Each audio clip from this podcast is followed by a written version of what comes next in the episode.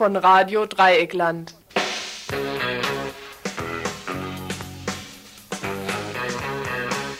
Ihr hört das Tagesinfo vom 10. April 1992. Der Rundfunk wäre der denkbar großartigste Kommunikationsapparat des öffentlichen Lebens. Ein ungeheures Kanalsystem, das heißt, er wäre es, wenn er es verstünde, nicht nur auszusenden, sondern auch zu empfangen. Also den Zuhörer nicht zu, nur zu hören, sondern auch sprechen zu machen und ihn nicht zu isolieren, sondern ihn in Beziehung zu setzen. Der Rundfunk müsste demnach aus dem Lieferantentum herausgehen und den Hörer als Lieferanten organisieren. Soweit Bertolt Brecht in seiner Radiotheorie, geschrieben im Jahre 1932. Hallo und guten Abend zum Tagesinfo von Radio Dreieckland am Freitag, den 10. April 1992, beziehungsweise guten Morgen zum Samstag, den 11. April, denn morgen um 10 Uhr in der Früh wird dieses Info wiederholt. Wie von Bertolt Brecht angeregt, werden wir auch heute wieder versuchen, das Radio als Kommunikationsapparat zu nutzen und euch, liebe Hörer und Hörerinnen, zum Sprechen zu bringen und zum Sprechen zu motivieren, indem wir Beiträge senden, die hoffentlich kontrovers und kritisch genug sind, dass sich das Anrufen lohnt. Hier vorweg also unsere Telefonnummer. Das ist in Freiburg die 0761 31 028. Und hier unsere Themen von heute. Zunächst zwei Kurzmeldungen. Die eine betrifft eine Erklärung von Strafverteidigerinnen zur herrschenden Drogenpolitik. In der zweiten Kurzmeldung stellen wir dar, wieso die Initiative für ein bleifreies Grün die Stadt Freiburg auf Schadensersatz und Schmerzensgeld verklagt. Nach den Kurzmeldungen fünf längere Beiträge. Der erste Beitrag nimmt Stellung zur Asyldebatte.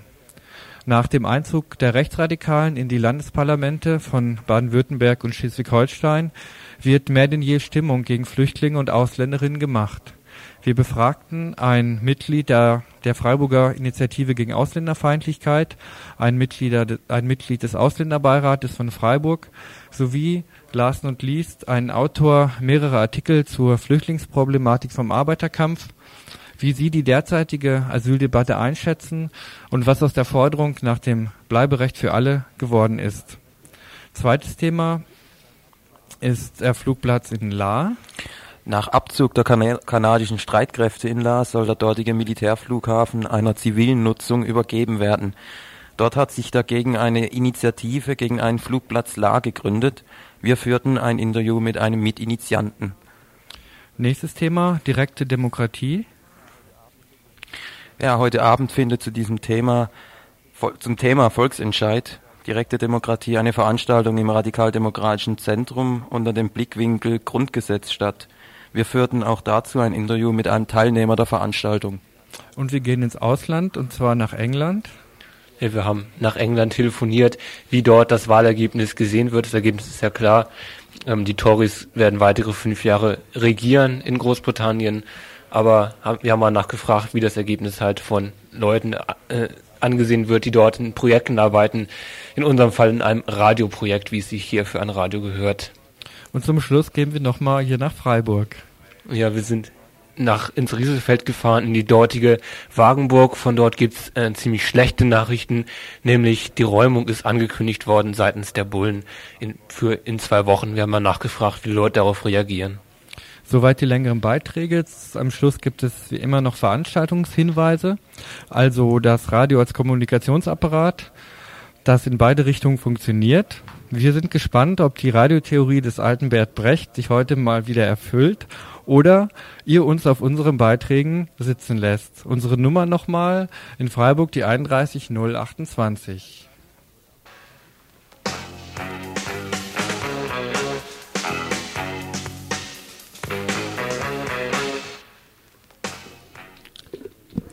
weg damit. In regelmäßigen Abständen erhebt sich in den bundesdeutschen Medien immer mal wieder eine Diskussion um Drogenfreigabe und die schon mehr als die doch mehr als merkwürdige Trennung von Drogen in legale und illegale, unabhängig von deren medizinischer Schädlichkeit. So auch in letzter Zeit. Ein Auslöser dieser erneuten Debatte war ein Urteil eines Lübecker Gerichtes. Im Verfahren gegen eine Konsumentin von Haschisch, durch das Gesetz als illegal abgestempelt, von der medizinischen Wissenschaft jedoch als weit unbedenklicher eingestuft als die durchaus legalen Drogen Alkohol und Zigaretten. Die Richter betonten, doch recht ungewöhnlich, das Recht auf Rausch eines jeden Bürgers und einer jeden Bürgerin. In der Ausübung dieses Rechts auf Rausch seien diejenigen im Grundrecht auf Gleichheit verletzt, die es bevorzugen, die zwar illegalen, aber doch medizinisch weniger bedenklichen „ weichen “Drogen Haschisch oder Marihuana zu konsumieren. Neben der daraufhin entstandenen Diskussion um Haschisch und Marihuana bekam auch diejenige über die Kriminalisierung der KonsumentInnen der sogenannten „ harten Drogen “, vor allem natürlich Heroin, Aufwind. Die Taktik der Polizei, mit Lockspitzeln sogenannte Kleindealer zu immer größeren Drogentransaktionen zu treiben und dann zu kriminalisieren, und die fadenscheinige Argumente gegen geeignete Entzugstherapien zum Beispiel mit Methadon haben jetzt auch Freiburger Anwältinnen zu einem offenen Brief veranlasst Anwältinnen, die tagtäglich mit Drogenverfahren zu tun haben. Ein Zitat daraus Der Konsum von Drogen jeglicher Art ist sicherlich nicht von den gesellschaftlichen Bedingungen, unter denen wir alle leben, zu trennen. Gegenwärtig nehmen weit mehr als die Hälfte der Bevölkerung in der Bundesrepublik regelmäßig Suchtmittel zu sich Wer mit medikamenten oder alkoholabhängigen Menschen zu tun hat, weiß, welche verheerenden Folgen diese Stoffe nach sich ziehen, nicht nur im Straßenverkehr, sondern auch bei der Zerstörung von Lebensschicksalen von Menschen, bei denen die Droge zum Lebensmittelpunkt wird. Wer käme schon angesichts der Potenz der suchtmittelproduzierenden Industrie auf die Idee, Herstellung, Abgabe und Erwerb dieser Drogen zu kriminalisieren? Dass Haschisch und Marihuana derartige psychische Abhängigkeitsverhältnisse nicht erzeugen, ist unbestritten dass die Mittel nicht persönlichkeitszerstörend wirken, dürfte auch Konsens weiter Teile der Richterschaft sein, ergaben doch anonyme Umfragen unter Richterinnen und Richtern der Trierer Richterakademie, dass mehr als ein Drittel der Richter Haschisch erfahren waren. Es bleibt das empirisch nicht belegte Argument der Einstiegsdroge. Gerade die Erfahrung aus Ländern mit einem anderen rechtlichen und gesellschaftlichen Umgang mit diesen Mitteln zeigt, dass die Legalisierung weicher Drogen eher zu einer Entzerrung des Drogenmarktes führt Weiterhin betonen sie nochmals die schizophrene Haltung, zum Beispiel Heroinabhängigkeit als gravierende Krankheit anzuerkennen und gleichzeitig KonsumentInnen zu kriminalisieren. Dass der regelmäßige Konsum auch regelmäßige Abgabe des Stoffes an Dritte nach sich zieht und aufgrund dieses Kleindealens die Kriminalisierung einsetzt und jegliche Therapie verhindert, zeigt, so die Anwältinnen, diese zwiespältige Haltung Vor allem in den Knästen werden die Leute in die Drogenkriminalität gedrängt, indem zum Beispiel Heroin aufgrund des geringeren Volumens noch immer die größte Chance hat, in den Knast reinzukommen. Dass dann die wenigen Spritzen auch noch von zig Leuten benutzt werden, weil an Einwegspritzen nicht heranzukommen ist, erhöht dann noch die AIDS, das AIDS-Infektionsrisiko. Die Anwältin es wäre nur zu begrüßen, wenn die politisch Verantwortlichen Polizei, Strafjustiz und Vollzug Konsequenzen ziehen würden, in denen sich das Recht und die Rechtsausübung den gesellschaftlichen Bedingungen anpassen. Ein konsequenter Ausbau von stationären Therapien und die Schaffung ambulanter Therapieplätze würde ein Übriges tun. Diese Praxis ist rechtswidrig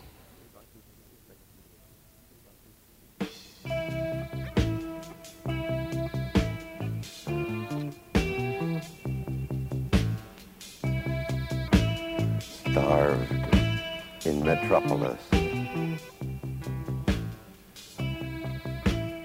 Hooked on Necropolis.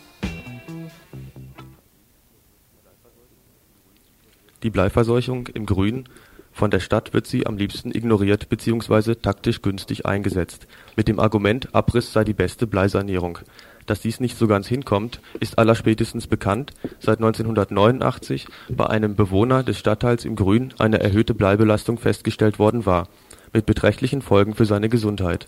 Dieser Bewohner nun klagte gegen den Freiburger Gemeinderat wegen Amtspflichtverletzung.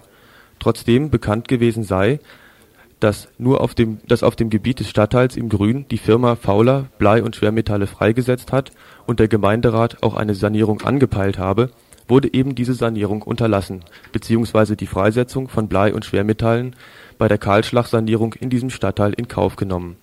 Die verseuchten Industriegelände wurden, da die Grundstückspreise angestiegen und die Bebauung lukrativ erschien, einfach abgerissen. Eben bei diesem Abriss wurde dann auch die Bleimenge freigesetzt, die sich bei dem Bewohner dann gesundheitsschädlich auswirkte. Die Initiative Bleifreies Grün hat dazu jetzt einen offenen Brief geschrieben Darin wird nochmals die Politik der Stadt angegriffen, das Bleiproblem einfach auszusitzen und darauf zu warten, dass die betroffenen Gebäude einfach abgerissen werden und die Schwermetalle sich dann schön breiträumig verteilen, ausdünnen. Diese Politik, so die Initiative Bleifreies Grün, konnte durchaus auch strafrechtlich angegangen werden, da auch durch Unterlassung eine Schädigung durch die Schwermetalle eintritt Gefordert wird eine Überprüfung aller im Bereich von Grün vom Grün laufenden und geplanten Baumaßnahmen zum Beispiel auch am Bahnhof auf eine mögliche Freisetzung von Blei hin. Bei jeder Blei bei jeder nochmal, bei jeder beabsichtigten Baumaßnahme sollte eine Untersuchung auf Schwermetallverseuchung durchgeführt werden. Diese Untersuchungen, bei denen die Stadt offensichtlich auf Kosten der Gesundheit der Anwohnerinnen sparen will, belaufen sich auf jeweils ca. 200 Mark. Die Initiative Bleifreies Grün selbst wenn Sie an unseren Ausführungen zweifeln sollten, könnte es auf längere Sicht für die Stadt sehr viel kostengünstiger sein, selbst die Kosten für solche Untersuchungen zu übernehmen, sollte festgestellt werden müssen, dass abgerissene oder umgestaltete Bauten schadstoffbelastet waren, so hat dies unserer Meinung nach strafrechtliche Bedeutung.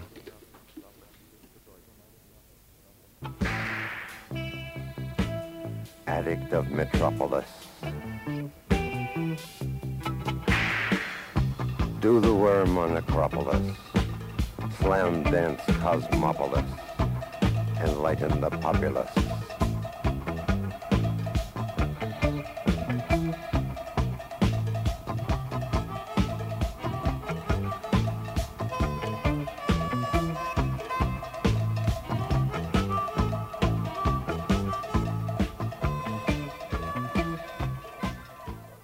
Ihr hört das Tagesinfo vom 10. April 1992.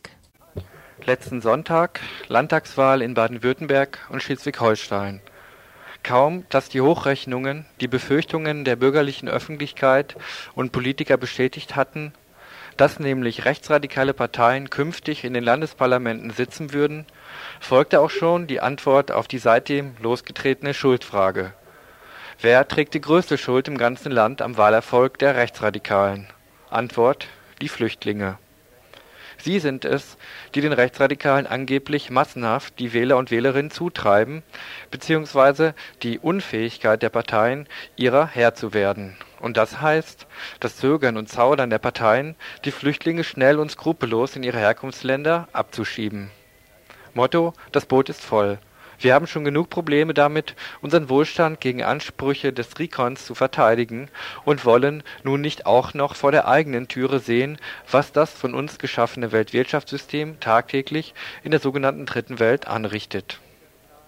Der Wahlerfolg der Rechtsradikalen kommt den herrschenden Kreisen gerade recht, um die Türen für Flüchtlinge gänzlich zuzuschlagen, das heißt zunächst erst einmal Artikel 16 des Grundgesetzes zu kippen, der die Bundesrepublik zur Aufnahme politischer Verfolgter verpflichtet und die Lebensbedingungen und Arbeitsbedingungen ausländischer Menschen weiter zu verschärfen.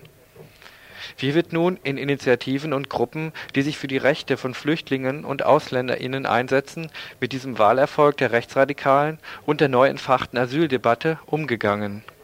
Hat sich durch den Ausgang der Landtagswahlen qualitativ etwas an dieser Debatte verändert wo bleibt die Forderung nach offenen Grenzen und einem Bleiberecht für alle, wenn es innerhalb der Parlamente keine Kraft mehr gibt, die sich ihr anschließt, wenn Sammellager, Schnellverfahren und die Beseitigung des Artikels 16 inzwischen politisch mehrheitsfähig geworden ist? Dazu befragten wir heute Nachmittag hier in Freiburg zunächst einen Sprecher der Bürgerinitiative gegen Ausländerfeindlichkeit, Bruno Speck, und ein Mitglied des Freiburger Ausländerbeirates, Georgios Michopoulos. Zunächst die Frage nach dem Zusammenhang von Wahlerfolg der Rechtsradikalen und Flüchtlingsthematik, den Bruno Speck von der INI gegen Ausländerfeindlichkeit so nicht stehen lassen will. Ja, nun, das ist ja die eine Interpretationsvariante nur, vom CSU äh, bis äh, in die politische Mitte. Äh, die andere Interpretationsvariante ist ja, dass äh, das im Grunde nur eine Ausrede ist, ein Ablenken von sozialen Problemen, von Problemen mit der Einigung und äh, dass auch äh, die Asylanten äh, auf hoher politischer Ebene eben eine Sündenbockfunktion haben. Also nicht nur für das gemeine Volk, sondern auch auf, auf politischer Ebene äh, als Sündenböcke hergehalten werden für Probleme in der Politik, für soziale Probleme und für Probleme bei der Einigung. Auch Georgios Michopoulos vom Freiburger Ausländerbeirat sieht in der derzeit stattfindenden Asyldebatte ein Ablenkungsmanöver der herrschenden Politiker. Ähm, ich denke, das hat äh, damit schlicht zu tun, dass es äh, tatsächlich Probleme gibt, nicht mit den Flüchtlingen und nicht mit den Ausländern, sondern es gibt tatsächlich Probleme in dieser Gesellschaft. Daran soll man nicht vorbeigehen. Es ist das, was im Moment sich vollzieht, ist, wenn man vielleicht so will, meiner Ansicht nach die politische Neuordnung innerhalb der Zweidrittelgesellschaft. Ähm, es gibt tatsächlich Probleme. Es gibt Probleme im Bereich Wohnen. Es gibt sicherlich auch Modernisierungskrisen, von denen Menschen betroffen werden. Es gibt Verunsicherung jeglicher Art bei großen Teilen der Bevölkerung und vor allem beim unteren Drittel. Und es gibt sicherlich auch einen großen Konkurrenzkampf dort und wirklich auch große Befürchtungen bei großen Teilen der Gesellschaft und zudem sicherlich auch ein zunehmend ausgeprägteres Moment von so etwas wie in Anführungsstrichen Wirtschaftsrassismus, wenn man so will. All das spielt zusammen und das Thema ist deswegen auch gekommen und damit verbunden worden, weil es, ich denke, auch gewissen politischen Gruppen genutzt hat, für all diese Probleme, statt die Verantwortung nämlich sich selbst zuzuschieben, es mit der Asyldebatte und der Ausländerdebatte zu verknüpfen. Und das Bedauerliche ist, dass es tatsächlich geklappt hat. Man hat es tatsächlich geschafft, diese Probleme damit zu verbinden. Und wir sind im Moment, ich finde, fast an einem paranoischen Punkt der Diskussion, wo jeder vielleicht mit seinen persönlichen Problemen letztendlich die Asylanten dafür verantwortlich macht. Als dritten Gesprächspartner befragten wir Olaf Deibler aus Marburg, Autor mehrerer Artikel über Asylrecht und Flüchtlingspolitik vom Arbeiterkampf. Die Wahlen in Baden-Württemberg und in Schleswig-Holstein haben ja auch nicht das politische Klima geändert, sondern sie sind ja nur Ausdruck von diesem politischen Klima. Und kennzeichnen dieses Klima war ja schon jahrelang die stetigen Hetzkampagnen gegen Flüchtlinge, also diese sogenannten Debatten um das Grundrecht auf Asyl, die laufen ja schon seit 1978. Also insofern ist die jetzige aktuelle Diskussion ja, diese aktuelle Diskussion reiht sich im Grunde nahtlos in eine seit 15 Jahren ja, bestehende Propagandaschlacht ein gegen Flüchtlinge. Also insofern sehe ich keine neue Qualität in der jetzigen Diskussion. Ich sehe eine neue Qualität, wenn ich betrachte die Situation, wie sie vor 15 Jahren war, also Ende der 70er, äh, gegenüber der heutigen Situation und zwar in zweierlei Hinsicht. Ich denke zum einen äh, materiell, dass das Asylrecht im Zuge dieser 15 Jahre sozusagen weitestgehend abgeschafft worden ist, faktisch. Es besteht kaum mehr, die Grenzen sind dicht gemacht worden, sodass nur noch 20 Prozent es überhaupt schaffen, legal über die Grenzen in die BRD zu kommen. Vielfach, vielen wird es verwehrt durch den Visazwang, der schon Anfang der 80er Jahre eingeführt wurde, überhaupt Westeuropa aufzusuchen, an die Grenzen zu klopfen. Äh, die Rechtsprechung wurde jahrelang verschärft und im Grunde ist das, was jetzt passiert mit der Diskussion um die Abschaffung oder beziehungsweise es nennt sich ja immer Einschränkung oder Ergänzung des Grundrechts nichts anderes als das öffentliche Bekenntnis für diese jahrelange Politik. Die Forderung nach offenen Grenzen und Bleiberecht für alle ist unter diesen politischen Umständen problematisch geworden. Wer stellt sie eigentlich noch? Zunächst fragten wir Bruno Speck von der Initiative gegen Ausländerfeindlichkeit in Freiburg. Nun ist natürlich in dem Spektrum zwischen der These, das Boot ist voll und auf der anderen Seite der These Bleiberecht für alle, äh, in diesem Spektrum siedeln wir uns irgendwo an. Man kann nicht sagen, dass das Boot voll ist, wenn es nach wie vor Arbeitsplatzbedarf gibt in verschiedenen Branchen. Und man kann nicht sagen, dass die Bundesrepublik das Bleiberecht für alle Asylanten auf der Welt garantieren müsste, weil das äh, irreal ist. Äh, nur muss man äh, einige Punkte in der Geschichte der Bundesrepublik eben auch mit berücksichtigen. Die Bundesrepublik ist ein Einwanderungsland. Sie hat seit Kriegsende etwa 15 Millionen Zuzügler integriert. Dazu kommen 5 Millionen Gastarbeiter. Wir sind deshalb für eine Regelung des Zuzugs. Das ist, glaube ich, der wichtige Punkt, dass man diese, dieses enge Nadelöhr Asylrecht etwas entlastet und dass man andere Möglichkeiten schafft für einen geregelten, normalen Zuzug. Sprich, die Bundesrepublik muss Einwanderungsland werden. Das heißt, sie ist es faktisch schon, aber sie muss es auch gesetzlich regeln.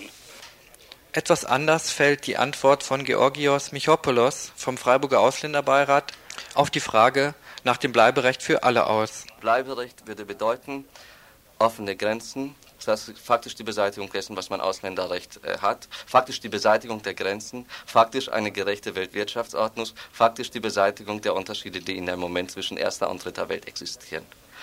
Und ähm, das sind die Konsequenzen, wenn man, wenn man Bleiberecht fordert und das auch tatsächlich konsequent meint.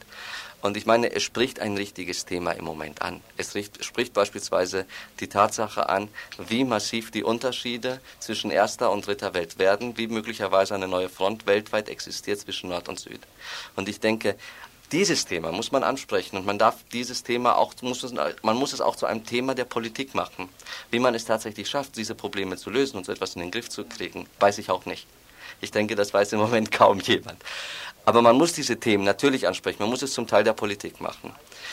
Nur Bleiberecht so zu fordern im Rahmen dieser Diskussion gegenwärtig, halte ich in diesem Rahmen für eine Zielvorstellung, für das, was wir uns alle wünschen. Aber machbar, das ist wohl im Moment jedem klar, sind diese Konsequenzen als innerhalb des politischen Diskurses so nicht. Und ich bin ja vom Ausländerbeirat und muss da natürlich auch immer den Blick bewahren für das, was machbar ist, was das sogenannte Machbare im Einzelnen ist. Und da denke ich, im Moment hat so eine Forderung politisch keine Chance, in irgendeiner Form realisiert zu werden. Der Konflikt zwischen politischer Zielvorstellung und politisch Machbaren ist hier sicherlich besonders groß, doch deswegen von der Forderung nach offenen Grenzen für alle Menschen grundsätzlich abrücken. Der Marburger Olaf Deibler, Autor mehrerer Artikel zu Asylrecht und Flüchtlingspolitik im Arbeiterkampf, tritt nach wie vor für die Forderung nach offenen Grenzen und Bleiberecht für alle ein. Erstmal muss uns klar sein, dass wir in der Minderheit sind, wenn wir solche Forderungen aufstellen. Und es bedeutet ja auch nicht, dass wir uns selbstgefällig äh, äh, erschöpfen in der Propagierung solcher Forderungen. Also vielleicht sogar noch in klammheimlicher Erleichterung darüber, dass diese sowieso nicht durchzusetzen sind politisch, sondern es, es geht ja tatsächlich darum, diese Forderungen mit Inhalt zu füllen und ihnen auch dadurch Glaubwürdigkeit zu verschaffen. Und äh, es gibt ja schon Ansätze, es gibt ja schon bereits laufende Flüchtlingsarbeit, die ja weiterhin fortgeführt werden müsste und eben auch Perspektiven äh, entwickelt werden müssen, um Flüchtlinge äh, in diese Gesellschaft hier zu integrieren, beispielsweise durch selbstverwaltete Flüchtlingswohnheime und so weiter und so fort. Also was ich mir an Ansätzen vorstellen könnte, an konkreten, die auch zum Teil ja schon laufen sind, etwa weiter die Rechtsberatung für Flüchtlinge, soziale Betreuung, Aufbau von Telefonketten oder Gruppenstrukturen überhaupt gegen faschistische Angriffe, öffentliche Debatten, die in die, in die eingegriffen werden muss, um die Ursachen für diese weltweiten, für diese weltweiten Fluchtbewegungen hinzuweisen und eben auch äh, die Verantwortung dafür hier in den westeuropäischen Staaten äh, herauszustellen. Und dafür wäre ja zum Beispiel die Kampagne 92, die Gegenkampagne zu diesen Feierlichkeiten äh, zur Kolonisierung äh, Lateinamerikas äh, käme da ja gerade recht. Und äh, es ging auch darum, einzugreifen in eine Debatte, um diese dumpfen Überfremdungen um gegen diese dumpfen Überfremdungsängste zu mobilisieren, wie zum Beispiel das Boot ist voll, darauf hinzuweisen, dass es sich nicht um ein Boot handelt, dass es dass nicht alle gleiches Gewicht haben, dass nicht alle in die gleiche Richtung wollen, dass auch nicht alle am Ruder sitzen und so weiter und so fort. Es geht auch darum, die Flüchtlinge selbst in ihrem Kampf zu unterstützen, wenn sie weitere politische Forderungen erheben, wie wir es ja beispielsweise in Nordrhein-Westfalen erlebt haben, in, bei den Kirchenbesetzungen oder bei dem Kampf der Roma, der sich ja auch gegen Abschiebungen richtet, oder in Berlin etwa bei diesen TU-Besetzungen. Und da zeigt sich eben, wie, ja, wie schmal oder wie wenig eine Solidarität mit anderen Teilen mit, mit Teilen des bürgerlichen Spektrums zu rechnen ist dabei und wie wenige, wie wenig die, diejenigen sind, die tatsächlich auch äh, diese Arbeit leisten wollen. Das sind hauptsächlich eben Linksradikale bzw. Autonome, die nun äh, sozialbetreuerische Rödelarbeit leisten und das ist bezeichnend für diesen Zustand hier. Die Debatte um Artikel 16 Grundgesetz, also nur eine Scheindebatte, während sich bereits die Grenzen um Europa schließen. Die Forderung nach einem Bleiberecht für alle muss daher auf der Tagesordnung bleiben und auch weiterhin als politische Zielvorstellung aufrechterhalten bleiben. Jetzt erst recht. Ihr hört das Tagesinfo vom 10. April 1992.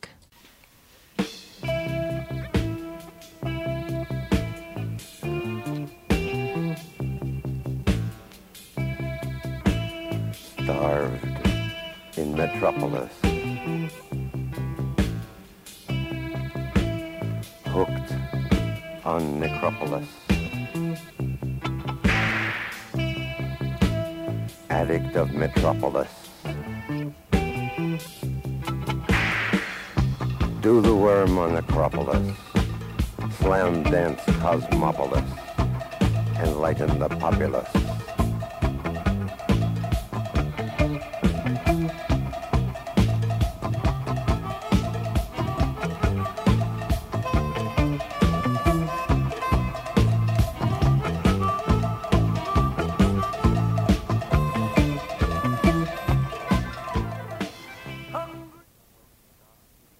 Kanadischen Streitkräfte räumen in La ihren größten Flugplatz außerhalb Nordamerikas. Zurzeit gibt es eine heftige Debatte um die Weiternutzung dieses Geländes, insgesamt 600 Hektar, äh, für einen zivilen Flughafen. Inzwischen hat die Industrie- und Handelskammer Oberrhein bereits eine Flughafen GmbH AG La gebildet. In La nun gibt es bereits eine Initiative, seit sechs Wochen eine Initiative gegen einen Flugplatz La, die dieses Projekt verhindern will. Wir führten ein Interview mit Rainer Kuten, Vorstand dieser Initiative. Bis Ende 92 werden 1500 der ca. 8000 Soldaten abziehen. Bis Ende 93 sollen die Stützpunkte La und Söllingen geschlossen werden. Es gibt in der Stadt La eine heftige Auseinandersetzung darum, wie man diesen Flugplatz weiter nutzen kann. Die CDU und insbesondere Bundestagsabgeordnete Haunks sind seit zwei Jahren dabei, also für zivilfliegerische Nutzung weiterzureden. Die Industrie- und Handelskammer Südlicher Oberrhein hat im Dezember letzten Jahres bereits eine Flughafen La GmbH gegründet, die sich also laut Amtsregistereintrag zum Ziel gesetzt hat, die Akzeptanz bei der Bevölkerung für fliegerische Mitnutzung zu steigern. In der Region existieren bereits zwei größere Flughäfen, 80 Kilometer im Süden der Flughafen bei Basel und knapp 20 Kilometer in der Nähe von Straßburg ein weiterer Zivilflughafen. Das gibt diesem Projekt eigentlich keinen großen Sinn. Also die Frage ist erstmal, sicherlich lohnen wird sich so ein Regionalflughafen überhaupt nicht. Also lohnen wird sich La als Flughafen nur als Großraumflughafen, als zweiter Großflughafen neben Stuttgart in Baden-Württemberg. Das ist eine Anregung, die der Staatsrat Goll von der baden-württembergischen Landesregierung jetzt letzte Woche auch gemacht hat, wo er gesagt hat, also dafür würde Stuttgart auch Geld locker machen. Das allerdings wagt natürlich keiner von den bisherigen Flughafenbefürwortern der Bevölkerung zu erzählen, dass sie das letztendlich wollen. Also die CDU und der Oberbürgermeister eigentlich für die Flugplatznutzung ist, die zivile. Die Gemeinde Friesenheim, der das restliche Sechstel gehört, also 100 Hektar, hat sich eindeutig also gegen einen weiteren Zivilflug ausgesprochen, ebenso wie übrigens andere fünf Gemeinden im Ortenaukreis. Und die Gemeinde Friesenheim wird jetzt am Montag über einen Beschluss behandeln, für die 100 Hektar einen eigenen Bebauungsplan zu machen. Das soll also den Zweck haben, dass die Gemeinde selber entscheiden kann, was mit diesen 100 Hektar passiert. Und das könnte dann quasi, wenn die Gemeinde Friesenheim das macht, nur durch höher staatliche Instanzen per, per Zwangsmaßnahmen wieder revidiert werden. Und ohne dieses Gelände von der Gemeinde Friesenheim ist also der Flugplatz gestorben erstmal so. Neben der Gemeinde Friesenheim, die sich gegen diesen Flugplatz ausgesprochen hat, gibt es aber auch noch die Initiative gegen einen Flugplatz La. Dazu Rainer Kuten. Die Initiative gibt es seit knapp anderthalb Monaten. Es gibt seit über einem Jahr einen Arbeitskreis Flugplatz La in La und einen Arbeitskreis in Schutterwald. Also Schutterwald, muss man vielleicht noch sagen, liegt in der Einflugschneise von den Militärfliegern und den hier zurzeit übenden Lufthansa-Flügen, die also die Proben hier gerade, also seit auch einem halben Jahr schon Starts- und Landeanflüge ohne zu landen, machen dabei einen riesigen Gestank und Krach. Und in eben dieser Anflugschleise liegt Schutterwald, die also außer Lärm und Gestank überhaupt nichts davon haben. Und die sind sehr rege und die beiden Gruppen und viele einzelne Leute aus dem Ried haben sich also im letzten Monat zu dieser Bürgerinitiative zusammengeschlossen. Es waren 90 bis 100 Leute da anwesend. Unterstützt, Unterstützt wird die Initiative außerdem noch von dem DGB-Vorsitzenden des Ordenaukreises, Herrn Ruf, und auch von dem CDU-Vorsitzenden Carolli. Auch über eine weitere, über eine andere Nutzung des Geländes hat sich die Initiative Gedanken gemacht. So soll etwa ein Drittel des Geländes in dem Naturzustand belassen werden, wie es sich äh, jetzt befindet, also der Natur überlassen werden. Ein weiteres Drittel soll der Naherholung dienen, zum Beispiel soll ein Baggersee eingerichtet werden oder ein Rudersee. Und das letzte Drittel soll Arbeitsplätze zur Verfügung stellen im Ökobereich, etwa im Bereich Recycling. Außerdem wird auch an kulturelle Nutzung gedacht. So gibt es auf dem Gelände einige Bunker und andere Räumlichkeiten, die für Ateliers oder Proberäume für Bands zur Verfügung gestellt werden können. Mit welchen Mitteln die Initiative gegen die Nutzung als Flugplatz vorgehen will, erzählte uns Rainer Kuhn Folgendes. Sicherlich rechtliche Mittel einsetzen, wenn die IHK oder halt der Regierungspräsidium oder wer auch immer da versuchen sollte, eine Umnutzung ohne Planfeststellung durchzusetzen. Dann werden wir sicherlich erneut rechtliche Mittel dort einsetzen. Ansonsten denken wir, dass die politische Einflussnahme schon entscheidend ist. Und wir haben also seitens einiger Abgeordneter, also auch der CDU-Abgeordnete Robert Ruder von Offenburg, hat sich vehement dafür ausgesprochen, entweder Sondermüllverbrennung in Kehl, dann keinen Flugplatz oder umgekehrt. Also er ist im Augenblick ein erklärter Flugplatzgegner. Auf der anderen Seite würde er aber die Verbrennungsanlage akzeptieren. Ja, ja, das ist also das ist eine sehr paradoxe Situation, Mhm. aber er ist der einzige in, im Rahmen dieser südbadischen CDU, der öffentlich also gegen den Flugplatz Stellung genommen hat und das drei Tage noch vor den Wahlen, also angezweifelt hat, dass überhaupt rechtlich möglich ist, das zu machen. So an Aktionen selber haben wir jetzt, also Platzbesetzung, sowas haben wir noch nicht geplant. Das ist auch schwierig, weil dieser Platz ja im Augenblick von den Kanadiern besetzt ist. Dieser Flugplatz und man da schlecht reinkommt. Wir haben anlässlich Last but not least existiert auch noch eine Unterschriftenaktion. Und die Listen gegen einen Flugplatz in La, Unterschriften, können hier auch in Freiburg abgegeben werden. Die Flugblätter liegen an den bekannten Plätzen, unter anderem hier auf dem Grädergelände im Strandcafé aus. Anzukündigen wäre noch, dass eine Fahrraddemo für Mitte Mai um das ganze Gelände geplant ist und dass sicherlich auch noch in den Sommer hinein weitere Aktionen von dieser Initiative zu erwarten sind.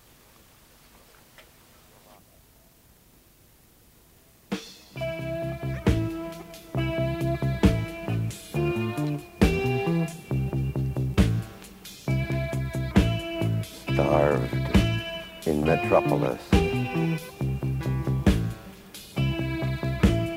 Hooked on Necropolis. Addict of Metropolis. Do the worm on Acropolis. Slam dance Cosmopolis. Enlighten the populace.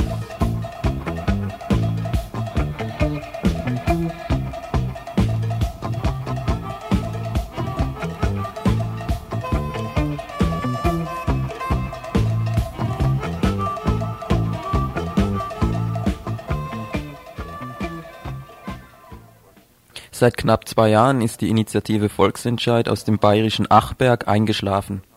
Damals versuchte sie, einen Volksentscheid auch auf der praktischen Ebene durchzusetzen. Mittels Stimmbriefen sprachen sich damals ca. 50.000 Menschen für ein mehrstufiges Verfahren aus. Denn prinzipiell muss der Volksentscheid nicht mehr in der Verfassung verankert werden. Vom Prinzip her ist der Volksentscheid nach dem Grundgesetz bereits möglich. Artikel 20 Absatz 2 sieht zum Beispiel nicht nur Wahlen, sondern auch Abstimmungen vor. Und bekanntlich geht ja alle Staatsgewalt vom Volke aus. Was fehlt, ist ein praktikables Verfahren. Im Studio war heute Uwe von der alten und vielleicht bald neuen Initiative Volksentscheid, der heute Abend an einer Veranstaltung im Radikaldemokratischen Zentrum teilnehmen wird und uns den damaligen mehrstufigen Achberg-Vorschlag erläutert hat. Den möchte ich vorstellen und der hat einen dreiteiligen Aufbau. Das heißt eben, es gibt einen Initiativteil, einen Teil, wo die Gedanken gesammelt werden und soweit auch äh, konkretisiert werden, dass sie einen Gesetzesentwurf ergeben, der mit einer Begründung und einer gedanklichen Festigung versehen ist. Also eine Also eine, ein Entwurf, der nicht von einer Expertenkommission entwickelt wird, sondern der von der Bevölkerung oder aus, aus der Bevölkerung heraus entwickelt wird. Und der dann auch von der Bevölkerung, von einer ganz bestimmten Anzahl dann für gut geheißen wird, bevor er dann in den Bundestag kommt. Die Idee ist, dass es praktisch jeder, jeder damit beginnen kann. Das ist das, das Prinzip. Also jeder kann damit anfangen.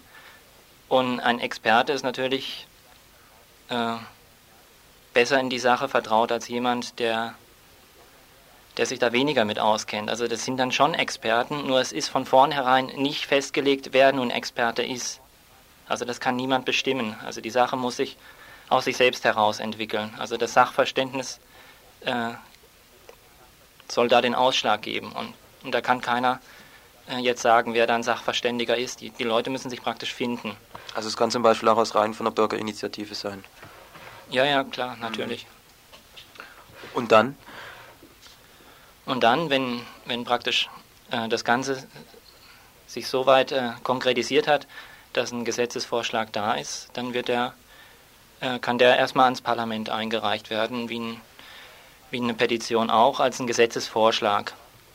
Das heißt eben, wenn der Volksvertreter dann sagt, das ist ein toller Vorschlag, den, ja, da, da sind wir selbst nicht drauf gekommen, das, das nehmen wir jetzt an, dann wäre die Sache also durch. Wäre die, wär der, wär die Sache auf, dem, ja, auf so einem demokratischen Weg entschieden, durch die Vertreter dann eben. Und bei einer Ablehnung wird es dann nochmal an die Bevölkerung zurückgegeben? Bei einer Ablehnung, was wahrscheinlich der, der wahrscheinliche Fall ist, äh, da war es ja bis jetzt so, bei Petitionen, dann war das bis dahin abgeschlossen. Also die Bürger waren bis dahin nur Bittsteller gegenüber den Parlamentariern. Und wenn sie abgelehnt worden sind, haben sie eben Pech gehabt. Und das kann ja nicht richtig sein, wenn man von dem Grundgedanken der Volkssouveränität ausgeht. Und dann sieht der Inhalt, äh, sieht der Vorschlag eben vor, dann, dann muss es irgendwie weitergehen. Und dann wird gesagt, an der Stelle muss eben an die Öffentlichkeit gegangen werden. Wenn die Vertreter das nicht entscheiden wollen und können, dann wird gesagt, dann muss eben die Öffentlichkeit dazu befragt werden, gibt es ein Interesse an diesem Vorschlag. Das heißt, es wird so hineingefragt nach dem Empfinden. Auf so einer gefühlsmäßigen Ebene gibt es ein, ein, ein Bedürfnis danach. Darüber zu entscheiden.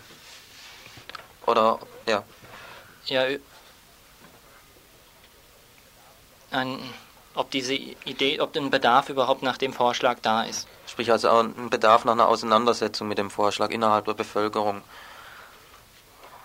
Und jetzt ganz konkret zu dem, was vorgeschlagen wird, habe ich da überhaupt ein Interesse dran oder geht das an mir vollkommen vorüber?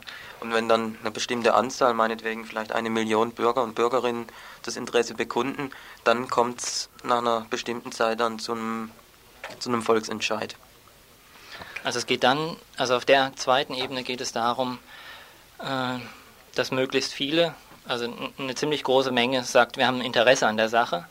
Das heißt, wenn das Interesse da ist und das von einer bestimmten Menge angenommen worden ist, dann muss man eigentlich sagen, jetzt, jetzt muss mal wirklich genauer über die Sache gesprochen werden. Und das sieht der Vorschlag auch vor. Der sagt, ab einer bestimmten großen Menge ist der, dass die Sache nach, in einem Volksbegehren abgeschlossen. Und das heißt, jetzt jetzt wäre eigentlich wäre es mal an der Reihe, die Sache wirklich inhaltlich aufzuarbeiten. Also mal zu gucken, was, was spricht dafür, was spricht dagegen und die Sache zu besprechen. Ja, und da, da war der Vorschlag gemacht, eine halbjährige öffentliche Diskussionsphase einzuleiten und die auch, die dann auch wirklich stattfinden kann. Und dann nach dieser Diskussionsphase eben dann die, der Entscheid dann selber durchzuführen. Das heißt, dass die Leute dann äh, in eine Wahlurne, an eine Wahlurne gehen und dann mit Ja oder Nein äh, abstimmen. Ja, und dann, dann wäre praktisch die, die Entscheidung in der dritten Phase. Mhm. Also wollen wir das oder wollen wir das nicht? Mhm. Also dann. Die Initiative für einen Volksentscheid ist momentan leider eher in Auflösung begriffen. Uwe hofft aber, dass in Zukunft es vielleicht wieder eine Wiederbelebung geben wird und setzt dabei ein Stück weit auch auf die Veranstaltung heute Abend im Radikaldemokratischen Zentrum. In dieser Veranstaltung wird es aber sicher nicht nur um diesen Vorschlag gehen, den Uwe gerade ausformuliert hat, sondern es wird auch Diskussionen geben, grundsätzlich, ob ein Volksentscheid überhaupt verfahrenstechnisch über die Verfassung abgesichert werden soll und ob es nicht auch noch andere Handlungsmöglichkeiten der Bevölkerung gibt. Die Veranstaltung findet statt heute Abend um 20 Uhr in den Räumen des Radikaldemokratischen Zentrums in der Egonstraße 54. Ihr hört das Tagesinfo vom 10. April 1992.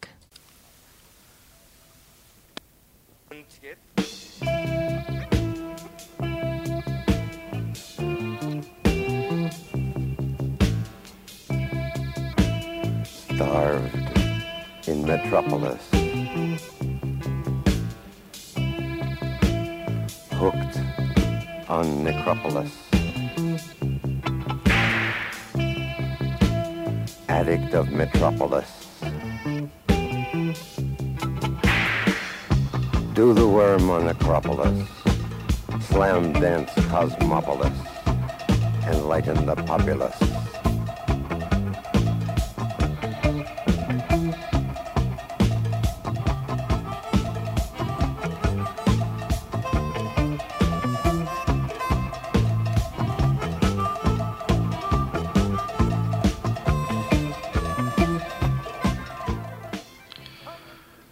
Leute, denkt an den Kommunikationsapparat von Bert Brecht.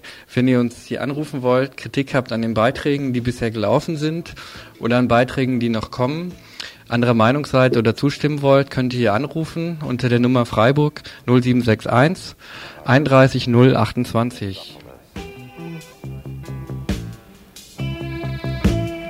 Hooked on Necropolis. Addict of Metropolis. Do the worm on Acropolis, Slam dance Cosmopolis. Enlighten the populace.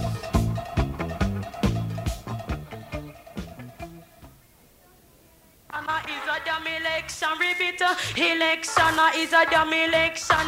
Them a go figure out who a go run a lana. Say don't vote Margaret, she's a wicked woman. Let's all get together and think is one. Vote Labour, Labour. That way we'll be safer, safer if we all get together, together and vote for Labour, Labour. Cause what's a man? Ja, soweit schon 1983 Lorna G. in einer Dancehall-Session in London. 1983 waren die Tories, die konservative Partei in London, vier Jahre an der Macht.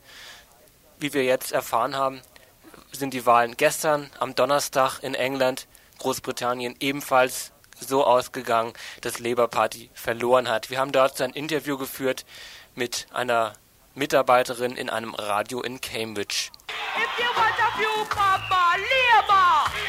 Labour we are go vote for. We are go vote the one Margaret Thatcher. Amen. Die erste Frage, die wir Sangita gestellt haben, war nach dem Endergebnis der Wahl. Um, well, Die Ergebnisse, die bisher vorliegen, besagen, dass die konservative Partei eine Mehrheit von 17 Sitzen hat. Das hat hier alle geschockt, denn die Mehrheit der Prognosen hatte keine absolute Mehrheit, sondern ein Hangparlament vorausgesagt. In Großbritannien ziehen nämlich nur die Kandidaten ins Parlament ein, die einen Wahlkreis gewinnen. Die nächste Frage war dann, ob aus Nordirland irgendwas, äh, um, irgendwelche besonderen Ergebnisse schon vorliegen. Um, well, the, the big thing that's happened in the north of Ireland is that Ja, die große Neuigkeit aus Nordirland ist, dass Jerry Adams, der Vorsitzende von Sinn Fein, seinen Sitz verloren hat. Sinn Fein hat jetzt keinen Parlamentssitz mehr. Die nächste Frage war die nach den Ursachen. Hier war dazu gesagt worden, dass Labour die Steuern erhöhen wollte. I think it's partly because um, people ended up voting with their wallets. Um, Das stimmt sicherlich zum Teil, denn die Tories hatten gesagt, sie würden die Steuern senken wollen. Die konservative Partei hat ja vorher eine sehr große Mehrheit gehabt und die ist jetzt gekürzt worden, und zwar um 40 Sitze. Ein weiterer Faktor, der die Wahl beeinflusste, ist die Poll-Tax, die Kopfsteuer. Viele Leute, die die Poll-Tax nicht gezahlt haben, sind nicht in das Wahlregister eingetragen worden. Und die Mehrzahl derjenigen, die die Kopfsteuer nicht zahlen wollten, waren Labour-Anhänger. Viele, die vielleicht Labour zum Sieg verholfen hätten, haben gar nicht gewählt. Wir haben nochmal nachgefragt, ob diese Wahl auch in England als eine historische Niederlage angesehen wird, ob Labour also jemals wieder eine Chance hat, an die Mehrheit zu kommen. I mean, well, this is actually um, the fourth term now, so it's the fourth time since they've lost. It's the longest, or it's the longest. Die Labour Party hat jetzt zum vierten Mal verloren. Das ist die längste Zeit, die eine Partei in der Minderheitsposition war. Die Labour Party, sie werden wahrscheinlich nach einem neuen Führer Ausschau halten. Und ich denke, in nicht zu ferner Zukunft werden sie Neil Kinnock absetzen. Sie sehen ihn nicht als effektiven Leader an. Vielleicht wird Labour versuchen, sein ganzes Image umzukrempeln. Und sie machen jetzt schon einige Schritte in diese Richtung. Zwar hat also die Labour Party doch einige kleinere Fortschritte gemacht, auch einiges gewonnen in, in, in dieser Wahl. Allerdings jetzt die Frage, ob sie nicht langfristig doch mit den Liberaldemokraten fusionieren werden, die eine, ursprünglich eine Abspaltung aus der Labour Party waren. Dazu nochmal Sangita. No, I don't think that they'll um, join together. I think they'll maybe. Ich denke nicht, dass sie fusionieren werden. Sie werden wohl zusammenarbeiten, um irgendwann die Mehrheit kippen zu können, aber eine gemeinsame Partei werden sie nicht bilden. Das wichtigste Thema dieser Wahl war die zukünftige Wirtschaftspolitik. Bedeutet jetzt der Wahlsieg der Konservativen, dass die Wirtschaftssituation noch schlechter wird für die Armen? I think it's going to be absolutely disastrous. I mean, they're going to, um, they're probably going to be looking at doing or making. Es ist absolut katastrophal. Die Öffentlichkeit erwartet, dass es in Richtung Privatisierung weitergeht. Zum Beispiel werden sie die Eisenbahn verscherbeln. Auch die BBC, das staatliche Fernsehen, wird 1996 umgestaltet und wird sicherlich kommerzialisiert werden. Auch zum Beispiel das Gesundheitssystem wird privatisiert werden. Wenn du Geld hast, kriegst du eine gute Versorgung, sonst nicht. Die ganze Politik wird die Reichen weiterhin begünstigen. Zum Wahlsieg der Konservativen hat wahrscheinlich auch beigetragen, dass meiner Meinung nach keine Partei ein Programm hatte, um die Ökonomie äh, stabilisieren zu können, dass also die wirtschaftliche Krise keinen Ausweg ließ. Oh, yeah, I mean, I think, I don't think any of the parties really did. Um, Klar, ein Programm zur Wirtschaftsstabilisierung hat keine Partei wirklich gehabt. Wir sind in einer Rezession und das ist ziemlich hart für die Leute.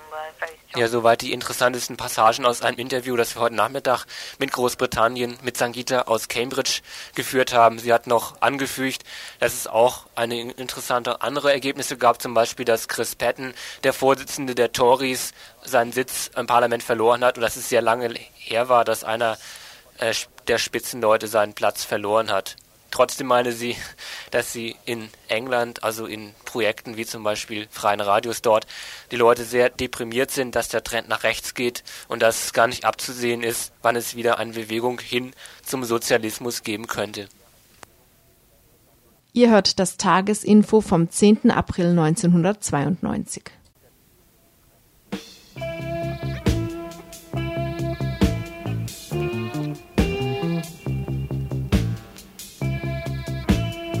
Starved in Metropolis. Hooked on Necropolis. Addict of Metropolis. Do the worm on Necropolis.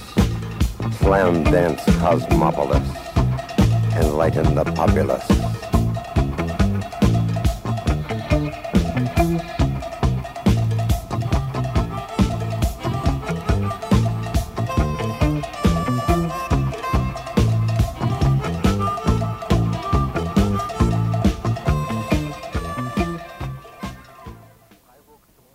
Eine weitere Meldung aus der Rubrik Freiburg zum Kotzen ähm, bekommen wir aus dem Rieselfeld. Dort wurde heute Morgen den Bewohnerinnen und Bewohnern der Wagenburg auf dem ehemaligen Gelände der Firma Biohum Meyer eine Räumungsverfügung zugestellt. Ich zitiere im Folgenden daraus. Erstens, alle Personen, die sich unberechtigt auf dem Gelände der ehemaligen Firma Biohum Meyer GmbH im Rieselfeld nördlich der Opfinger Straße aufhalten, haben das Gelände mit ihren Fahrzeugen und Hunden zu verlassen. Hierzu wird eine Frist von zwei Wochen gesetzt. Punkt 4 dieser Verfügung ist dann folgender. Für den Fall der Nichtbeachtung dieser Anordnung wird nach 49 bis 54 des Polizeigesetzes von Baden-Württemberg unmittelbarer Zwang durch den Polizeivollzugsdienst gegen die Personen angedroht, die sich nach Fristablauf noch auf dem Gelände aufhalten. Gleichzeitig wird die Beschlagnahme für Fahrzeuge, Wagen und sonstige Sachen sowie Hunde angedroht, die sich noch auf dem Gelände befinden wegen unter Punkt 5 steht dann noch, an der sofortigen Vollziehung besteht ein besonderes öffentliches Interesse, da von dem illegalen Aufenthalt in den Wohn- und Bauwagen zahlreiche unzumutbare Beeinträchtigungen für die Umgebung ausgehen, sowie Gefahren für die Gesundheit der Bewohner selbst zu befürchten sind. Damit scheint also die Räumung der Rieselfelder Wagenburg, die seit zweieinhalb Jahren besteht, doch Tatsache zu werden. Die Rieselfelder hatten sich schon in einer Erklärung in einem Flugblatt, das demnächst auch in der Stadt zu bekommen ist, gegen die Vorwürfe seitens der Stadt gewandt. Ich zitiere im Folgenden aus deren Erklärung. Jetzt, da Initiativen stattfinden, dieses Gelände zu legalisieren, will die Stadt Freiburg räumen. Die Stadt Freiburg betreibt eine Politik auf dem Rücken der Schwächsten. Dazu bedient sie sich der Lügen, der Verdrehung von Tatsachen und der Gerüchte im treuen Einvernehmen mit der Badischen Zeitung, die bewusst falsch berichtet, und den diversen Parteien. Keiner der Betroffenen wurde dazu bisher gehört oder hätte die Gelegenheit erhalten, dazu Stellung zu nehmen, was uns die Stadt vorwirft. Soweit eine kurze Passage aus dem Flugblatt der Rieselfelder. Die Verfügung der Räumung nennt folgende Gründe für die Räumung der Wagenburg.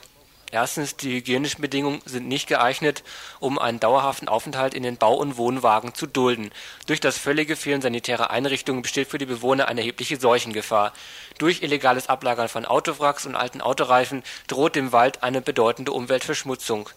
Die im Wald jagenden Hunde verscheuchen großflächig das Wild. Diese Zustände dulden kein längeres Zuwarten. Ein sofortiges Handeln ist geboten. Soweit also die Vorwürfe seitens der Polizei. Die Rieselfelder hatten dazu in dem Flugblatt folgendermaßen Stellung genommen. Die Schrottautos sind nicht von uns, sondern wurden wild abgelagert. Wer von uns kann sich von 450 D-Mark Sozialhilfe ein Auto leisten, um dieses dann auch noch zu verschrotten?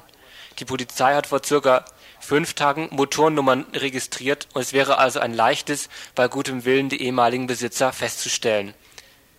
Auch das Wild wird durch unsere Hunde nicht vertrieben. Unsere Hunde sollen in zwei Kilometer entfernten Mundenhofgelände Tiere gerissen haben. Der konkrete Nachweis fehlt. Wir fordern die Aussagen und Anzeigen. Auch der Vorwurf, dass die sanitären Anlagen unzureichend seien, wird von den Rieselfeldern zurückgewiesen. Sie weisen darauf hin, dass sie einen Klowagen installiert haben. Ich habe heute im Rieselfeld in der Wagenburg kurz nachgefragt, wie die Bewohnerinnen und Bewohner dort auf die Räumungsverfügung reagieren werden. Also wir werden halt so weit wie möglich die Öffentlichkeit informieren und wir wollen halt am Samstag so ein, da haben wir so einen Stand genehmigt gekriegt, da werden wir Flugblätter verteilen und die Leute halt mal aufklären so. Also denkt ihr, dass sie das noch verhindern lässt, dass die Bullen hier irgendwann ankommen oder? Ich hoffe es. Ich weiß es nicht, ich hoffe es noch. wohl nicht lassen. Ich meine, das ist klar, dass wir jetzt irgendwann hier weg müssen. Nur versuchen wir halt, was zu kriegen, wo wir weiterhin stehen bleiben können. Und das bedeutet für uns, entweder kriegen wir einen Platz oder einen anständigen Wohnraum. Und dieser anständige Wohnraum besteht bei uns unter Bölkestraße überhaupt nicht. Weil heute früh haben sie gesagt, wir sollen in die Bölkestraße. In die Bölkestraße können wir nicht rein.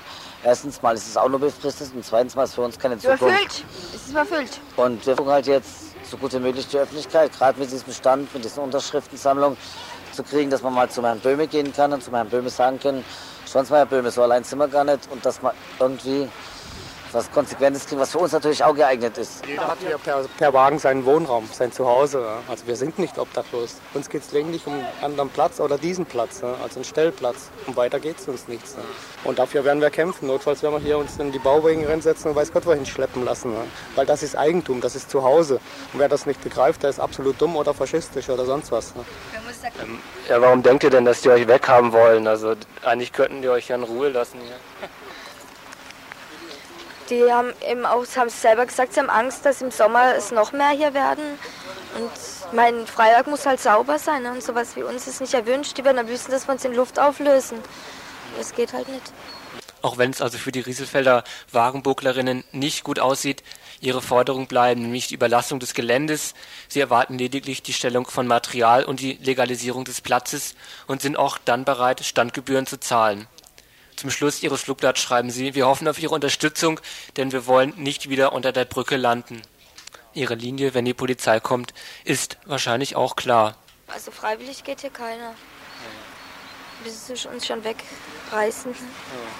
Bis dahin könnt ihr aber den Rieselfelder Weglerinnen noch eure Solidarität zeigen, und zwar morgen bei einem Stand, den sie an der Bertholdstraße, Ecke Niemannstraße, also vor Valtari, veranstalten werden. Ihr könnt dort zumindest eure Unterschrift für ihre Forderungen hinterlassen.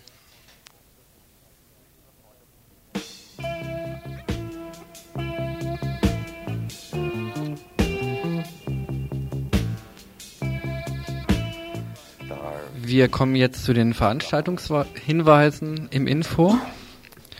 Zunächst ein Veranstaltungshinweis für kommenden Montag. Ja, anzukündigen ist eine kleine Veranstaltungsreihe zum Thema Spanien 92 mit dem ulkigen Titel Auf der Suche nach den Eiern des Kolumbus. Und am Montag beginnt diese Veranstaltungsreihe im kommunalen Kino um 20.30 Uhr mit einem Film, der noch ergänzt wird von zwei Redebeiträgen. Und zwar geht es um die Expo 92, die Weltausstellung, die in Sevilla stattfindet, und um die Olympischen Spiele, die Sommerspiele in Barcelona. Und der Film heißt, oder die ganze Veranstaltung heißt Inszenierte Ereignisse, Montag um 20.30 Uhr im kommunalen Kino. Ein weiterer Veranstaltungshinweis. Morgen am 11. April findet die Demo in Straubing statt zur Freilassung von Bernd Rösner. Wir haben verschiedentlich hier im Info schon darauf hingewiesen und auch über die Haftsituation von Bernd Rösner. Ähm, wer noch mit äh, will zu dieser Demo, am Treffpunkt für die Autos ist Samstag in der Frühe, recht früh, 3.45 Uhr am Strandcafé. Es sind, wir wissen, auch noch eins bis zwei Plätze im Auto frei. Wer also da äh, mitkommen will, 3.45 Uhr am Strandcafé. Und ja, dann noch ein Veranstaltungshinweis sozusagen in eigener Sache. Ja, in eigener Sache. Und zwar, ihr seid bestimmt schon öfter mal hier über das Radio angesprochen worden, was äh, Mitglied werden äh, bei Radio Dreikland anbetrifft. Äh, das Radio finanziert sich ja bekannterweise hauptsächlich aus Mitgliedsbeiträgen. Diese Mitgliedsbeiträge reichen allerdings nicht völlig aus und deshalb suchen wir immer noch neue Mitglieder. Und jetzt gibt es eine ganz neue Kampagne, nämlich äh, es wird, werden Sachen verlost und zwar die Personen, die bis zum 13. Juni 92 ein RDL-Mitgliedsformular ausfüllen und an Radio Dreikland senden. Das ist hier in der Adlerstraße 12 in Freiburg. Äh, die können nämlich unheimlich schöne Sachen gewinnen und zwar äh, goldene Karten, das heißt äh, Eintrittskarten für ein ganzes Jahr kostenlos von AAK, Jazzhaus, Café Atlantik, Blues Club, Blues Club äh, Blue Monday, Vorderhaus, Jos Fritz Café, Der Gute Ton, Waldsee, Crash und Kommunales Kino sowie Verzehrgutscheine in verschiedenen Freiburger Kneipen und noch Warengutscheine von Transchaos, zwei Fahrten nach Madrid, Mono, Plattenladen und so weiter und so weiter und so weiter. Wow, wow, also wow, es, wow. es lohnt sich, es lohnt sich, Leute, jetzt ist der Zeitpunkt, Mitglied zu werden. Genau jetzt, bis zum 13. Juni. Mitgliedsformulare abgeben, hier in der Adlerstraße 12. Ihr könnt auch anrufen 0761 und dann die äh, 31028 oder am besten ist, ihr kommt vorbei. Ihr könnt euch das Radio auch dann mal angucken, wenn ihr wollt. Gibt's aber nur, wenn ihr Mitglied werdet. Genau, werdet Mitglied werden. Wir brauchen das Geld. Dann gibt es noch eine gute Gelegenheit, hier beim Info einzusteigen. Vielleicht kannst du das auch gerade mal sagen. Ja, genau, es gibt einen Info-Workshop. Wo steht denn das hier? Wir haben nämlich gerade das neue RDL aktuell bekommen, wo solche Sachen alle drinstehen. Die könnt, das könnt ihr euch übrigens auch im Radio abholen. Und zwar dieser Workshop, äh, der wird äh, einen, theoretisch informativen Teil über Arbeitsmittel, Arbeitsweisen der Inforedaktion, also das, was wir gerade machen. Der wird Freitag, den 24. April von 16 bis 20 Uhr sein, hier im Radio. Und dann wird es einen zweiten Teil geben, den praktischen, produktiven Teil, Einführung in Studiotechnik, Mitarbeit an der Infosendung und so weiter. Das kostet beides überhaupt nichts und ihr könnt euch aber anmelden, das wäre uns ganz lieb und zwar auch unter der Telefonnummer 0761 Freiburg und dann die 32324 im Infobüro. Also, falls ihr mitmachen wollt, wir würden uns freuen. Ja, damit sind wir am Ende der Sendung angekommen. Verantwortlich im Studio waren Dominik, Andreas, Dani und Egon. Und das war's dann, das Tagesinfo von Radio Dreieckland.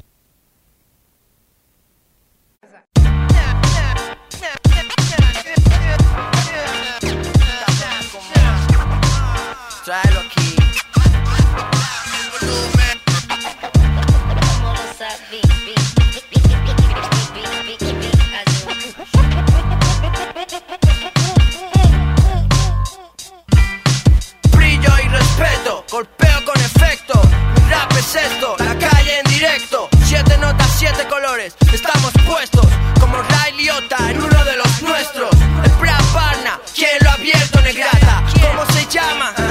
Mucho mu dice, juega y gana. No mames, eh, no mama. Con una chica en mi cama y una bolsa de dama. Pienso, Dios me ama, salva mi alma o arderé en llamas. Todo por la ventana, 24 horas al día, 7 días a la